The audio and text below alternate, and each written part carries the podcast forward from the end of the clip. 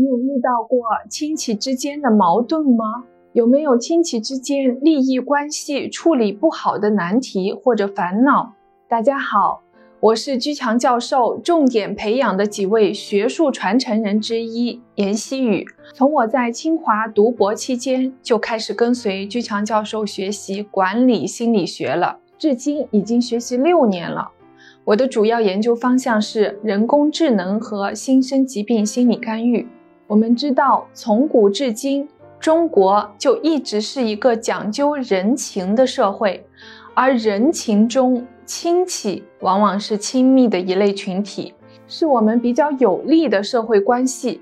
比如，古代有分封制度，君王将家族亲戚。分封到各地或者各诸侯国，以抗衡外族的入侵。生活中呢，也常有这样的现象：家族中一方有难，亲戚之间常常伸出援手，帮助渡过难关。但是呢，随着社会的发展，科技的进步。传统的亲戚关系在人类的现代化城市进程中发生着变化。那么，如何在这样的时代里建设好亲戚关系呢？居教授总结了建设亲戚关系的十二个原则，帮你提供一些方向。